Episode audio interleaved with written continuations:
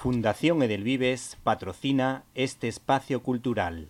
El autor del que hablamos en esta ocasión viene con anécdota familiar, pues fue profesor en el instituto en el que mi mujer estudió. Nos estamos refiriendo a Juan Eslava Galán, que aunque no estaba entre mis historiadores o divulgadores históricos preferidos, a medida que han ido pasando los años y he ido leyendo algunas de sus propuestas, me he dado cuenta de su valía intelectual, pues para mí ha pasado del notable al sobresaliente con su obra La Revolución Rusa contada para escépticos, aunque ya había disfrutado de otras historias de este señor, sobre todo cuando dedicó uno de sus libros a la historia de Roma. Una revolución rusa para escépticos que en estos tiempos que corren se ha convertido en cómic de la mano de Martín Pardo, editado en España por Planeta. Una joya que analiza la historia desde varios puntos de vista, todos ellos interesantes. Y algunos de nuestros oyentes se preguntarán que cuáles son las claves de esta historia novelada. En primer lugar, que vemos que algunos personajes históricos derriban la cuarta pared para contarle a los lectores su situación y otra de las claves es que coincide con la idea que yo tengo de Rusia y sus gobernantes, que de un signo político u otro eh, pues han tenido sus fallos. Juan Eslava Galán nos explica las medidas sociales que algunos zares eh, que se preocupaban por los demás, que se preocupaban por sus súbditos, intentaron tomar como por ejemplo la emancipación de los siervos que permitía a estos campesinos adquirir las tierras a bajo precio. Por cierto, este zar fue Alejandro II, un hombre culto y realista que había elaborado incluso unas medidas liberales que al final resultaron insuficientes. El problema es que justo cuando iban a ser aprobadas, este hombre fue asesinado incluso atacando a sus partidarios con dureza como eh, todo lo que tenía que ver con la Iglesia ortodoxa rusa.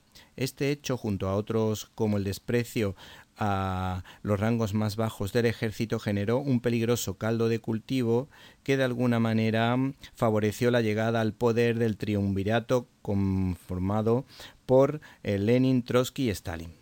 Este autor nos cuenta cómo fue la creación de un parlamento hasta cierto punto democrático que sirvió para que de alguna manera los comunistas eh, tomasen la Duma ante una debilidad, en este caso por enfermedad, de los mencheviques para que estos así, estos comunistas, los bolcheviques, pues dieran el golpe de Estado que llevó a una terrible guerra civil entre el ejército blanco y el ejército rojo.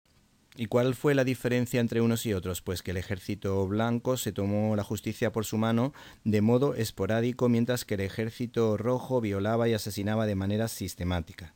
Entre las curiosidades de este eh, grandísimo ejemplar, el autor refleja la subida al poder de Stalin con un combate eh, con Trotsky como si se tratase de un combate de boxeo, tras la muerte de Lenin. También se hace referencia a ese personaje que desde luego tiene que ver con el mundo de lo paranormal, pues saben ustedes que recibió seis balazos y aún así continuaba vivo.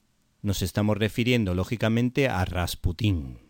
Por último, eh, Juan Eslava Galán no se olvida de retratar las barbaridades cometidas en favor del comunismo y la supuesta libertad.